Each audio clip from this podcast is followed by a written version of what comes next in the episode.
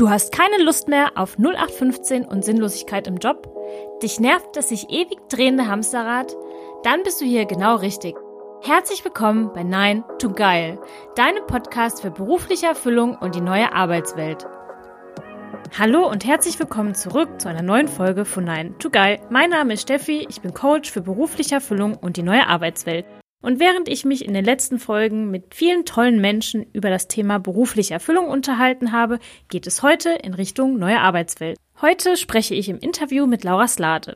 Laura ist Team- und Organisationsentwicklerin und hilft Unternehmen dabei, eine Kultur zu etablieren, die das Wachstum eines jeden Einzelnen fördert, aber dabei die Produktivität nicht aus dem Auge verliert. Im Interview sprechen Laura und ich unter anderem über die Themen Teamidentität, über Selbstorganisation, aber auch über das Buzzword des Jahrtausends, die Agilität.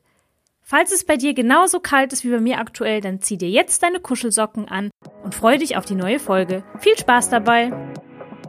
Herzlich willkommen, liebe Laura, in der neuen Folge meines Podcastes und ich freue mich mit dir heute über ein ganz aktuelles und sehr wichtiges Thema zu sprechen, und zwar das Thema Organisations- und Teamentwicklung.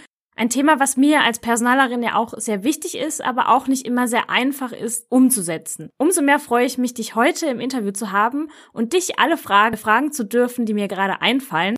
Herzlich willkommen, liebe Laura. Hallo Steffi, ich freue mich hier zu sein. Bevor wir jetzt aber in das Thema tiefer einsteigen und in die ganzen Fragen reingehen, stell dich doch unseren Zuhörern und Zuhörerinnen einmal vor und umso wichtiger, erzähl doch mal, wie du zu dem Thema gekommen bist. Ja, sehr gerne.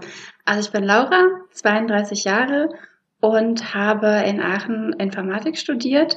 Äh, und während meines Studiums habe ich mit äh, zwei anderen eine Social Dining Plattform gegründet, die ganz viel mit Community Aufbau zu tun hatte. Wir haben eine Plattform aufgebaut, auf der man sich mit fremden Leuten zum Essen verabreden kann. Ähm, denn jeder, der schon mal in einer Studentenstadt gewohnt hat und nicht mehr Student gewesen ist, der weiß, wie schwer es ist, da Leute kennenzulernen, die in demselben Alter wie man selbst ist. Das ist nämlich gar nicht leicht. Ja, ich hatte das, als ich nach Berlin gezogen bin. Ich bin nach meinem Studium direkt nach Berlin gezogen und dachte, das sei da genauso einfach wie in Karlsruhe, wo ich studiert habe. Aber das war definitiv nicht der Fall. Es war ganz schwer, Anschluss zu finden. Genau, das haben wir auch gesehen, ähm, weil wir auch eher ältere Semester waren, weil wir vorher noch andere Dinge gemacht haben. Äh, und irgendwann war es halt nicht mehr so cool, mit Erstis ähm, ja seine die ganze Zeit zu verbringen. Ähm, und deswegen haben wir äh, Casa Chef gegründet, eine Social Dining Plattform, ähm, die halt genau diese Leute ansprechen sollte. Also die älteren Studenten oder junge Berufstätige, die halt in die Stadt gekommen sind. Gerade Aachen ist eine absolute Kleinstadt. Äh, richtig schön. Also kann ich jedem empfehlen, das am Rande. Ähm, aber es ist super schwer, da halt wirklich gleichaltrige, interessante Menschen kennenzulernen, ähm, wenn sich das Leben außerhalb der Uni abspielen soll. Ähm, auf dieser Plattform konnte man entweder als Gast sich auf Events einbuchen oder ähm, selber als Gastgeber Events reinstellen und dann darauf warten, dass ähm, andere Leute, die interessiert waren, zum Beispiel an einem Pasta-Abend oder so, äh, dass sie sich dann einbuchen bei dir und dann ja, du einen wunderschönen Abend hast und direkt auf einen Schlag fünf, sechs Leute kennenlernst. Also bei einem gemütlichen Essen zu Hause und nicht so, so komisch in der Bar, wo keiner weiß so richtig, was er sagen soll, weil dadurch, dass, dass man sich direkt so nahe kommt in, und direkt bei einem schönen Essen entspannen kann, ist es halt viel leichter. Und ähm, ja, darüber habe ich selbst auch ganz viele tolle Leute kennengelernt, ähm, auch viele, die heute noch gute Freunde von mir sind. Und ähm, bei dieser Gründung habe ich ganz viel gelernt über Community-Aufbau, weil wir haben eine Plattform ins Netz gestellt und keine Plattform überlebt ohne Community drumherum. Und naja, wir waren halt alle Studenten und irgendwie unsere Freunde waren alle dabei, also die hatten keine Wahl sozusagen und haben uns da unterstützt. Aber dann den nächsten Kreis zu finden, also der, der außerhalb dieser Freundschaften liegt, ähm, außerhalb dieser Freundeskreise liegt, ist gar nicht so einfach gewesen. Ähm, und nach und nach haben wir äh, immer weiter unsere Community aufgebaut, sodass die in Aachen richtig groß war. Und so konnten wir halt sicherstellen, dass man auch wirklich immer neue Leute auch kennenlernt, weil das ist ja auch das Versprechen, das die Plattform gegeben hat ihren Nutzern. Hey, lerne immer wieder neue Leute kennen und nicht immer dieselben. Ähm, ja, weil das passiert sowieso, dass man sich dann mit denen öfter trifft. Das, dafür braucht man keine Plattform. Und ähm, das heißt, in Aachen, da hatten wir total das Heimspiel. Also da, da waren wir halt gut vernetzt selber, ähm, waren aktiv in der Uni, auch so im Aachener ähm, Leben. Aber wie macht man das dann in anderen Städten, wofür wir vielleicht nicht gerade präsent sind? Das war so eine Frage, die uns total beschäftigt hat. Und deswegen haben wir ganz genau geschaut, was treibt denn Leute in eine Community? Was macht es mit denen? Warum gehen die in eine Community? Was erhoffen sie sich durch die Community? Und auch, wie bleibt jemand einer Community treu? Weil das ist ja das, was eine Plattform auch unbedingt braucht. Treue User, die auch das weitertragen und dadurch selbst zum Botschafter werden für die Plattform, um neue User auf die Plattform zu holen. Und ähm, das haben wir hingekriegt. Wir waren in mehreren Städten, nicht nur in Aachen. Und dabei ist mir aufgefallen, dass es eigentlich immer wieder um dieselben Themen ging. Es ging immer darum, dass wir als Gründer dieser Plattform authentisch waren und dass wir halt da Flagge zeigen und uns zu unserem Produkt bekennen und jeder auch weiß, wofür wir stehen. Das war so die eine Komponente, aber die viel wichtigere Komponente war, jeder Mensch will gesehen werden, jeder Mensch will Teil einer Gruppe sein ähm, und genau das ist auch die Antwort, warum Menschen sich Communities anschließen. Äh, gerade in der heutigen Zeit ist das, naja, ohne jetzt zu sehr auszuholen, aber das klassische Familienbild äh, gibt's halt nicht mehr in dem Maße wie früher. Das heißt, jetzt suchen gerade junge Erwachsene noch mehr diese, diese Gruppe, in der sie sich heimisch fühlen. Ähm, und dieses, dieses Home away from home ähm, ist so wichtig, gerade wenn man neu in eine Stadt kommt. Und das war ja genau unsere Zielgruppe. Das heißt, die, die jungen Berufstätigen, die neu in eine Stadt kommen und sich da ihr neues Leben aufbauen wollten, das waren unsere Adressaten. Und wie, wie ich dieses Gefühl von Heimat erzeugen kann, wenn ich das schaffe, in dem Metier, wo wir jetzt unterwegs waren, dann habe ich auch eine tolle Community. Und die hatten wir definitiv. Ich denke noch super gerne an diese Zeit zurück. Ähm, das hat sehr viel Spaß gemacht und hat mein, meine Sicht auf Gruppen und Menschen auch total verändert, weil ich diese ganzen schönen Details da kennenlernen durfte. Aber um den Bogen jetzt zu spannen, ähm, dort bin ich offensichtlich nicht geblieben, äh, sondern bin dann in einen Vollzeitjob gegangen, wo ich ein Team aufbauen durfte, ein IT-Team. Ähm, ich habe ja Informatik studiert und dadurch war das äh, ein super Fit eigentlich. Ich konnte einmal mein Team, meine Community aufbauen sozusagen und mein Wissen aus dem Studium einbringen. Und da habe ich erst wirklich gemerkt, wie parallel Teamentwicklung und Community Management ist. Das ist eigentlich dasselbe in meinen Augen. Es hat vielleicht hier und da andere Färbungen, aber die, die ganzen fundamentalen Dinge sind dieselben, weil auch im Team ist es wichtig, dass jemand gesehen wird, dass ähm, Wertschätzung da ist, dass jemand sich heimisch fühlt. Das sind eigentlich dieselben Motive wie bei Community-Aufbau. Und dann habe ich angefangen, mein Team als meine Community zu betrachten. Und wir hatten wahnsinnig schnell ein ganz tolles Teamgefüge, wo wirklich ganz viel Vertrauen auch drin war, ganz viel Weiterentwicklung, gemeinsame Weiterentwicklung. Ähm, ganz viel Kooperation. Das hat mir wirklich so die Augen geöffnet, dass es alles eigentlich wieder damit zu tun hat, wie der Mensch einfach tickt und dass auch auf der Arbeit jeder Mensch als Mensch dabei ist und nicht nur Arbeitskraft, sondern der Mensch kommt als Ganzes zur Arbeit. Ähm, so simpel ist es eigentlich. Du nennst es ja Teamidentität. Ähm, das ist so ein Wort, was ich von dir gehört habe. Wie definierst du Teamidentität? Ja, die Teamidentität, das ist mehr als die Summe der einzelnen Identitäten der Teammitglieder. Das ist diese ganz besondere DNA, die das Team einfach ausmacht. Die wechselt auch, sobald ein Teammitglied rausgeht oder ein neues reingeht, ändert sich auch die Teamidentität. Ähm, das ist genau das, was das Team zum Beispiel auch benötigt, um sich als Team zu fühlen, weil nur wenn es diese Identität gibt, kann ich mich dazu bekennen. Und nur wenn es diese Identität gibt, kann ich auch mit anderen Teams besser zusammenarbeiten, weil ich weiß, wofür ich stehe als Team. Und im besten Fall weiß das andere Team auch, wofür es steht. Und dann kann ich erst wirklich anfangen, über Schnittstellen zu reden, wenn das klar ist. Und gibt es Teams, die keine Identität haben? Würdest du das so sagen, dass es auch Teams gibt, die identitätslos durch die Gegend chippern? Ich glaube, viel zu viele Teams schippern identitätslos durch die Gegend. Woran liegt das? Das hat, glaube ich, mehrere Gründe. Einmal, weil viele noch denken, ich muss funktionieren auf der Arbeit, ich darf nicht Mensch sein, ich bringe meine eigene Identität also nicht mit in den Beruf. Ich glaube, das ist der erste Fehler, den die ganze Wirtschaft ähm, macht, weil da geht unheimlich viel verloren, unheimlich viel Potenzial, Kreativität, was auch immer. Ähm, und das Zweite ist, dass die, ähm, dass viele Führungskräfte auch eine Gleichmacherei betreiben. Also ich, in meiner Erfahrung kommt es mir oft so vor, dass alle Mitarbeiter so auf gleich gemacht werden. Dabei ist es doch gerade die Diversität, die so viel tolles Potenzial hat, wo sich ganz viel entfalten kann. Und da wird halt von zwei ähm, Seiten verhindert, dass sich diese Teamidentität bildet. Und das halte ich für nicht den optimalen Weg, um wirklich zufrieden und erfolgreich im Job zu sein.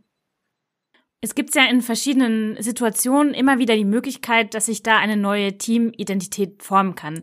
Jetzt nehmen wir mal an, ich bin eine junge Führungskraft, die in eine Position neu einsteigt, ein Team übernimmt und merkt, okay, bisher ist das Team eher identitätslos durch die Gegend gelaufen, hat nicht sehr produktiv gearbeitet, eben weil es identitätslos war. Hast du da Tipps, wie ich als junge Führungskraft das ansteuern kann, zu sagen, okay, bisher lief es so, aber ab jetzt möchte ich ein Team haben, wo wirklich jeder er selbst sein kann. Wie kann ich das wieder zum Laufen bringen? Mhm. Ähm, eine Anmerkung vorweg. Identitätslose Teams sind nicht unbedingt unproduktiv. Ähm, nur ich glaube fest daran, dass wenn die Identität geschärft wird, ähm, dass das Team noch produktiver sein kann. Nur kurz einen Einwand.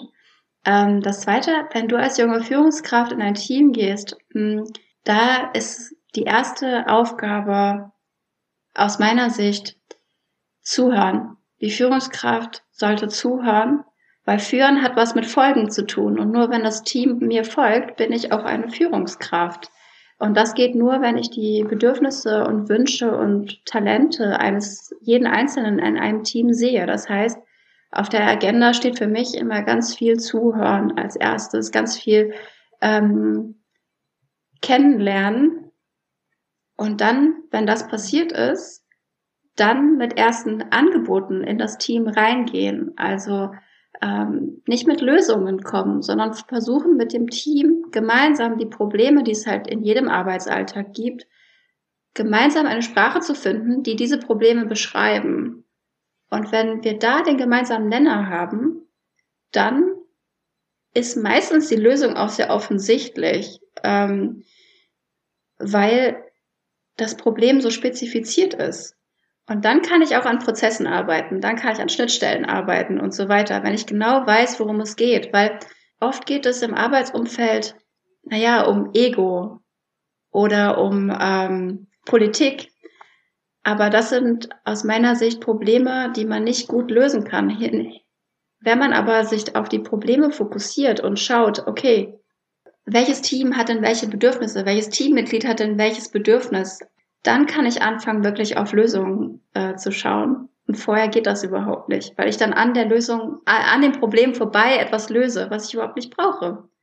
Wo an diesem oder in diesem Prozess kommt dann die Identität zustande? Also wir sind jetzt gerade in so einem linearen Prozess, Angebote machen, Themen verstehen, Lösungen im späteren Schritt finden. An welchem Punkt formt sich da die Identität?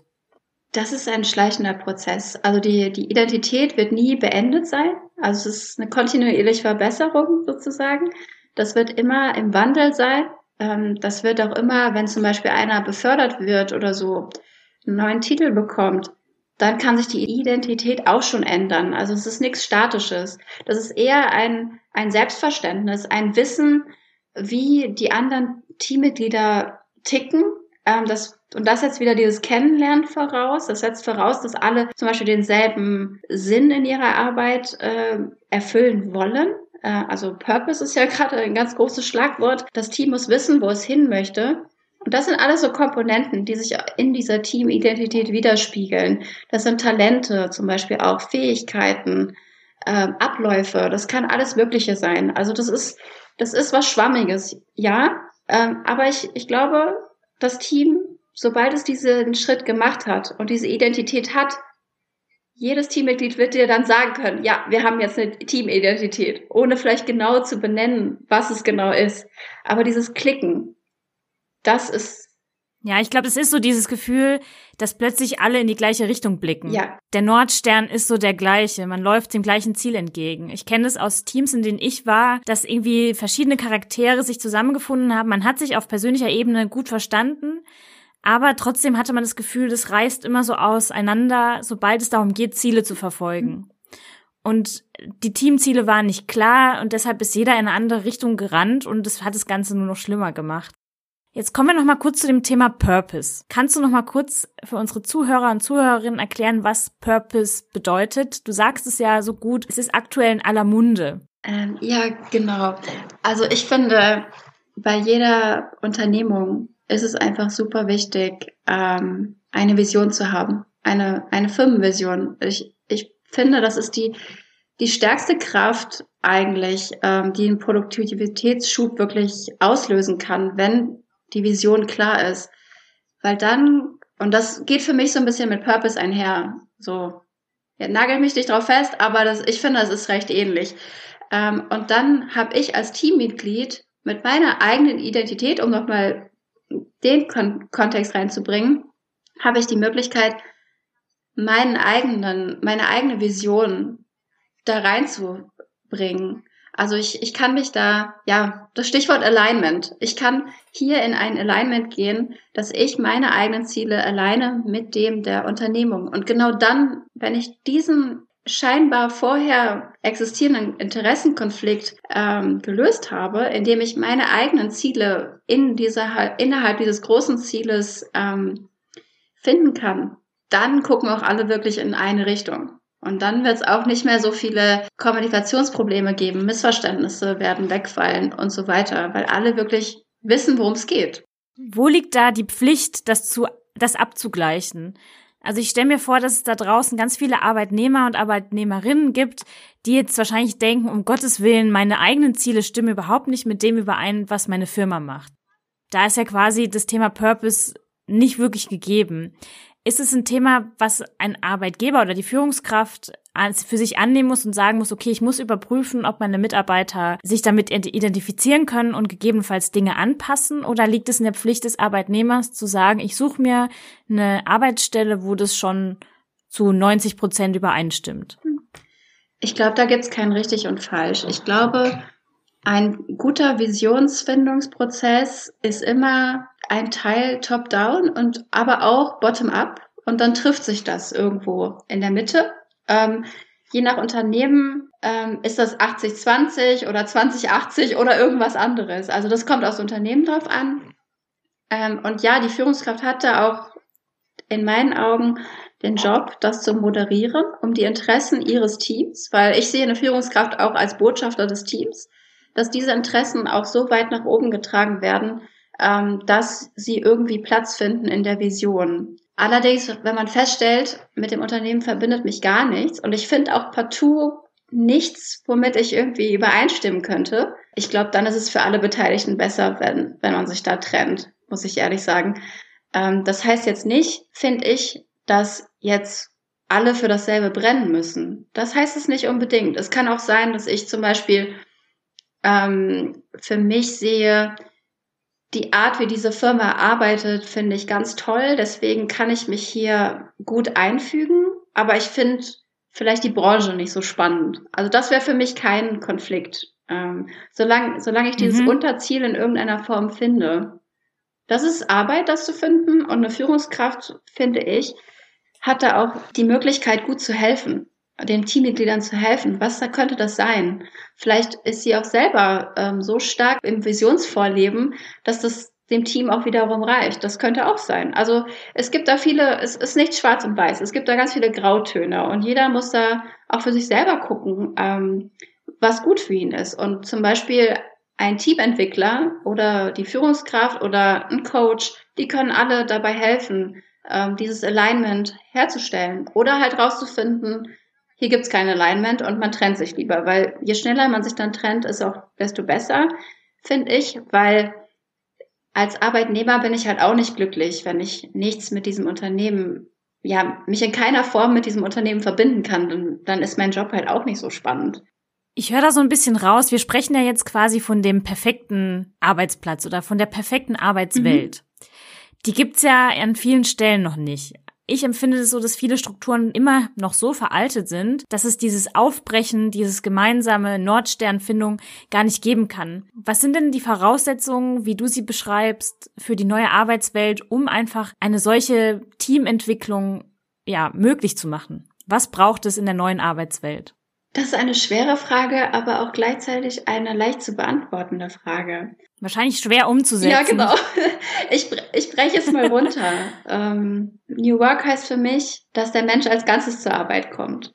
Und sobald eine Firma das lebt, dann ist alles andere auch sehr einfach. Das klingt auch sehr einfach, aber warum können, machen das manche Firmen oder viele Firmen immer noch nicht?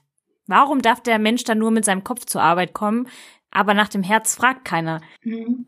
Ja, das ist eine Frage, die ich wette, so viele Geschäftsführer wie es gibt, so viele Antworten gibt es auch. Ähm, meine Erfahrung ist, dass es da um das Thema Loslassen geht, weil wir sind ja gerade auf der Schwelle von ja Old Work zu New Work, so irgendwo ähm, dazwischen. Ähm, das heißt, wir müssen alte Strukturen, alte Muster irgendwie loslassen und das ist super schwierig. Also loslassen ist für uns Menschen eigentlich immer schwierig, weil es, es ist was Neues, was Ungewisses. Ich gehe raus aus meiner Komfortzone und nur dieses Versprechen, was New, Work ja oft ganz einfach gibt, dass das einen riesen Produktivitätsschub gibt, wenn, wenn wir New Work machen würden. Das ist ein Vertrauensvorschuss, den die Geschäftsführer da geben müssen und die Führungsebenen und die Teamleiter, die müssen daran glauben. Und das fällt schwer, wenn ich ja in der Vergangenheit vielleicht schon gute Erfolge hatte mit dem Alten. Ähm, und dann, dann kommt halt mhm. auch dieser Satz, das haben wir immer schon so gemacht, ähm, das wird auch jetzt weiter funktionieren. Ja, das wird auch weiter funktionieren, auf jeden Fall. Nur man beschneidet sich ähm, damit das ganze Potenzial, was da noch da ist, ähm, nämlich in den Köpfen der Mitarbeiter, das zu befreien, erfordert halt auch neue Herangehensweise der Führungsmenschen, weil sonst werde ich an dieses Wissen nicht rankommen, an diese Kreativität, an dieses das Unternehmertum und so weiter. Das kann in den Köpfen bleiben. Die Wirtschaft wird weitergehen wie bisher. Erstmal jedenfalls. Irgendwann wird dann ein neues Zeitalter, sage ich mal, kommen, wo das vielleicht nicht mehr geht. Ähm, aber das erfordert diese, diesen, diesen Raum zu halten und das muss die Führungskraft leisten. Das ist schwierig, ja. Auf jeden Fall. Und deswegen ist es auch so wichtig, dass auch Führungskräfte damit nicht allein gelassen werden, sondern begleitet werden, weil ähm, für die ist das ein ganz schwieriger Prozess. Und ich weiß aus meiner Arbeit, dass das jedes Mal eine neue Herausforderung ist. Selbst bei Leuten, die absolut offen sind und flexibel sind und auch diesen Change total wollen, selbst für die ist es schwierig, weil es wieder mit Loslassen zu tun hat. Und da braucht es einfach Begleitung. Führungskräftebegleitung, Teambegleitung und so weiter weil das berührt uns irgendwie ganz tief wieder. Das berührt uns da, wo wir wirklich der Mensch sind, der wir sind äh, und nicht die Arbeitskraft, die wir vielleicht ver verkaufen im Job. Und das ist auch mein Rat an alle, das nicht auf die leichte Schulter zu nehmen. Das ist schwierig. Ja, es ist schwierig. Gerade bei so Veränderungsprozessen geht's ja wirklich ans Eingemachte, wie du sagst. Da kommen quasi komplette Urängste hoch, die man sonst auf der Arbeit ja überhaupt nicht zeigt. Mhm. Aber, und da möchte ich gerne auf unseren zweiten Themenpunkt zu sprechen kommen, das Thema sich weiterzuentwickeln, neue Dinge anzunehmen, alte Sachen hinter sich zu lassen, hat ja auch mit der oftmals zitierten Agilität zu tun. Und das ist ja auch ein Buzzword, was aktuell in der neuen Arbeitswelt nur so durch die Gegend geworfen wird und in meiner Erfahrung vielen Firmen und Einzelpersonen in den Firmen auch ganz viel Angst macht, weil Agilität, wir müssen agil werden, wir müssen agil bleiben, mit einem hohen Erwartungsdruck kommt. Wie ist da deine Ansicht zum Thema Agilität? Ich halte die Agilität für ein super Werkzeug, weil Agilität total viel Struktur gibt. Also sie gibt Struktur und dadurch ermöglicht sie Flexibilität. Und das ist so ein Punkt, der die meisten überrascht tatsächlich. Die meisten denken, Agilität heißt flexibel, aber das stimmt gar nicht. Es heißt wendig übersetzt. Ähm, und diese Wendigkeit schaffe ich nur, wenn die Struktur ganz festgesurrt ist. Also es gibt zum Beispiel in der Agilität festgelegte ähm, Meetingstrukturen und so weiter und ganz feste Methoden, die ich jederzeit abrufen kann äh, und einbauen kann. Und die ermöglichen mir wirklich all das, was wir gerade besprochen haben, also Kreativität, ähm, ein, ein Aufleben des Teams, weil es genau weiß, wo der Rahmen ist. Und diesen Rahmen zu halten, ist wieder Aufgabe der Führungskraft, damit in diesem Rahmen, in diesem Raum etwas entstehen kann. Und deswegen halte ich Agilität für einen super ersten Schritt, um wirklich in der New Work Welt anzukommen, weil es die Sicherheit gibt, die jeder von uns eigentlich braucht. Durch das Rütteln an festen Strukturen, an Hierarchien und so weiter, das wird ja auch in einem Atemzug oft genannt, Thema Selbstorganisation.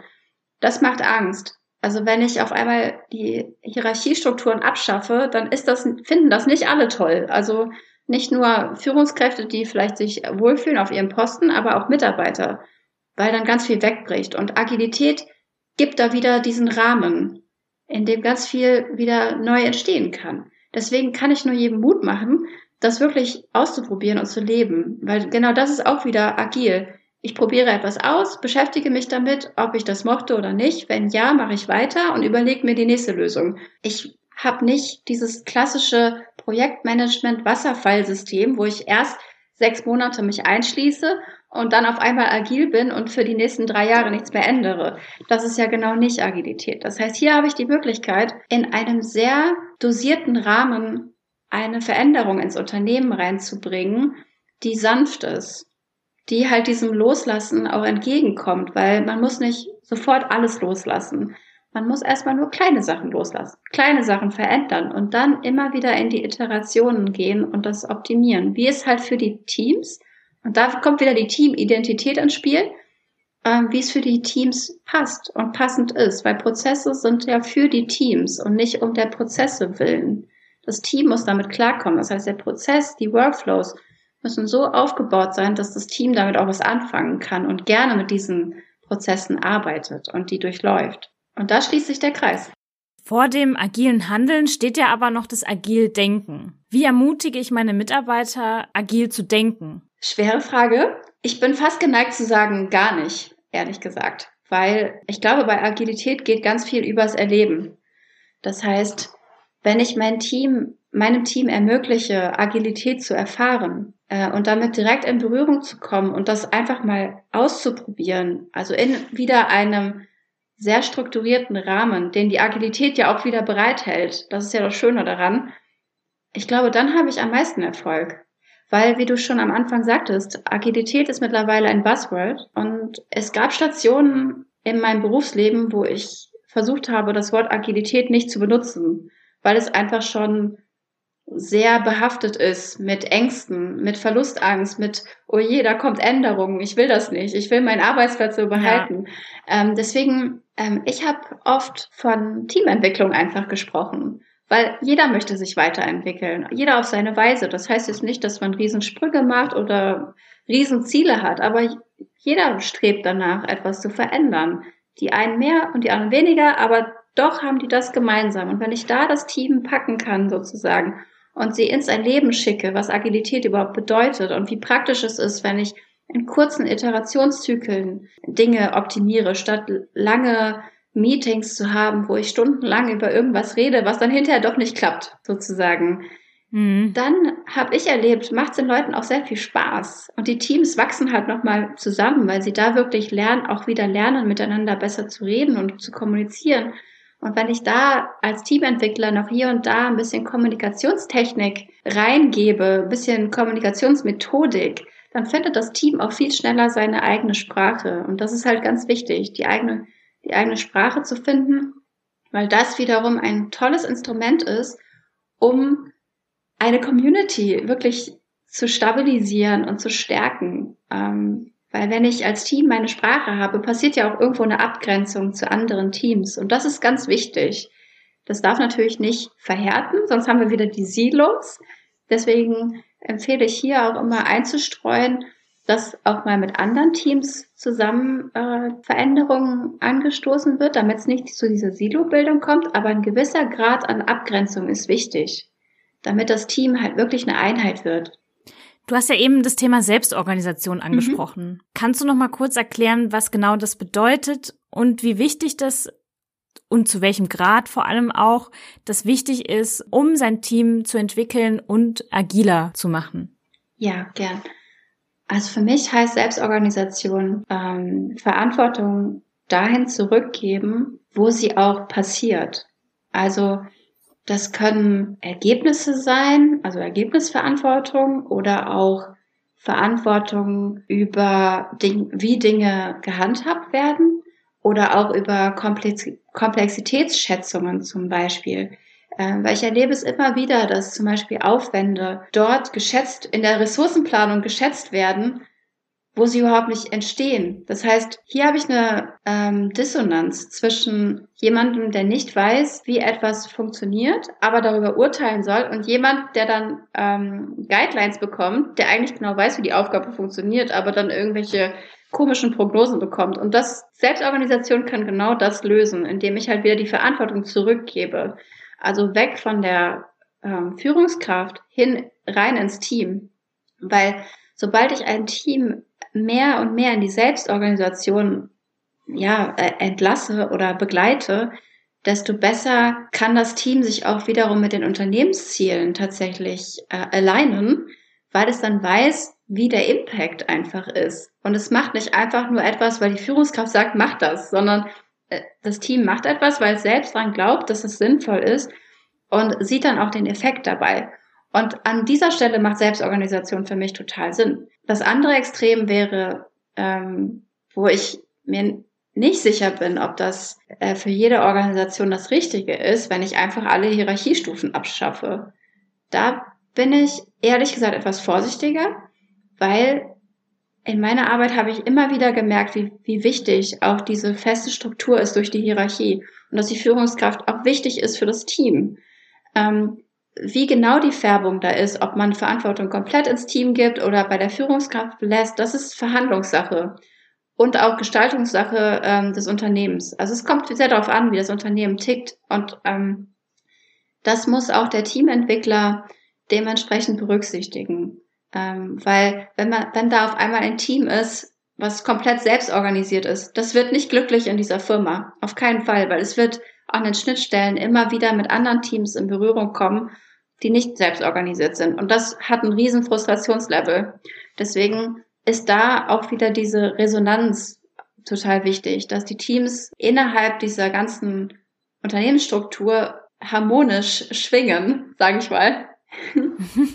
ja, ja, ich empfinde das Thema Selbstorganisation als ein sehr, sehr wichtiges Thema, aber gefühlt sind wir davon noch sehr, sehr weit weg. An vielen Stellen natürlich, es gibt Firmen, die das schon super schön machen und gerade das, was du sagst, Holocracy, komplette Hierarchiestufen einfach abschaffen, aber auch dieses Thema gewisse Teile wieder zurückzugeben zum Team. Ich habe das selber so erlebt, dass es oftmals diesen Flaschenhals gibt, der sich dann ähm, Teamchef oder Teamleiter nennt, der einfach über alles die Kontrolle haben will das gibt natürlich dem Mitarbeiter selber nie das Gefühl, Dinge selbst in der Hand zu haben, aber es stapelt auch unheimlich viel Arbeit bei dem Teamleiter, weil alles über seinen Tisch geht. Und ich glaube, dass wir da in der neuen Arbeitswelt noch sehr, sehr viel Aufholbedarf haben, sehr, sehr viel Bedarf zu vertrauen, was ein schwieriger Prozess ist.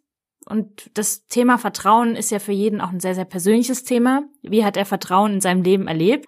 Man kann nicht als Kompetenz voraussetzen, du musst vertrauen können. Aber ich finde, wenn wir das mehr Richtung Selbstorganisation den Weg gehen, werden wir sehen, dass die Dinge auch oft viel, viel besser und viel, viel schneller laufen. Also vielen Dank daher für deine Einschätzung. Ich habe zum Schluss noch eine letzte Frage an dich. Was wünschst du dir von der neuen Arbeitswelt, gerade im Hinblick auf deine wichtige Arbeit in der Team- und Organisationsentwicklung? Ich greife da deinen letzten Punkt, dein Schlusswort mal direkt wieder auf.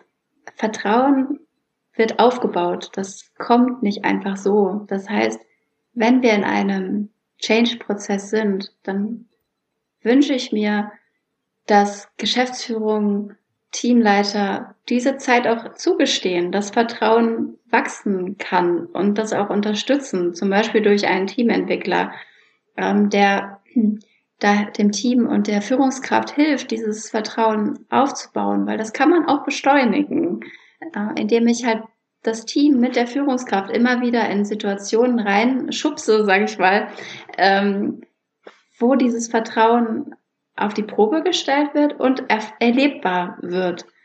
Ähm, aber das braucht Zeit. Und ich wünsche mir, dass die, diese ganzen Transformationsprozesse ähm, und alle, die dafür verantwortlich sind, diese Zeit allen Menschen wieder eingestehen, weil es geht um die Menschen und wir werden nicht von heute auf morgen Vertrauen einfach anknipsen können, sondern das muss in einem guten Rahmen passieren. Und ich glaube, wenn das soweit ist, dann werden wir auch alle viel zufriedener bei der Arbeit sein und 40 Stunden im Normalfall dann richtig gut verbringen und mit viel Freude und viel Spaß und tollen Erfolgen ähm, und ganz viel Potenzialentfaltung und so weiter. Und darauf freue ich mich schon total, wenn das soweit ist. Das ist ein wunderschöner Schlusssatz, denn das ist auch meine Vision und meine Mission für die Arbeitswelt, genau diesen Zustand zu erreichen, soweit es mir möglich ist. Und ich bin froh, Leute wie dich an meiner Seite zu haben, die genau das gleiche Ziel verfolgen. Also vielen, vielen Dank, liebe Laura, für deine Zeit und für deine tollen und wertvollen Insights in die Team- und Organisationsentwicklung. Danke, Steffi. Ein mega spannendes Thema, nicht wahr? Jetzt würde mich interessieren, wie du über das Thema denkst. Nutze die Kontaktdaten in den Show Notes, um mir eine Nachricht zu hinterlassen und ich würde mich sehr freuen, von dir zu hören. Alle Infos zu Laura findest du selbstverständlich wie immer in den Show Notes und sollte dir diese Podcast-Folge oder mein Podcast generell gefallen, dann hinterlasse mir gerne eine Bewertung bei iTunes. Ich würde mich sehr freuen und es würde mir helfen, meinen Podcast noch weiter verstreuen zu können.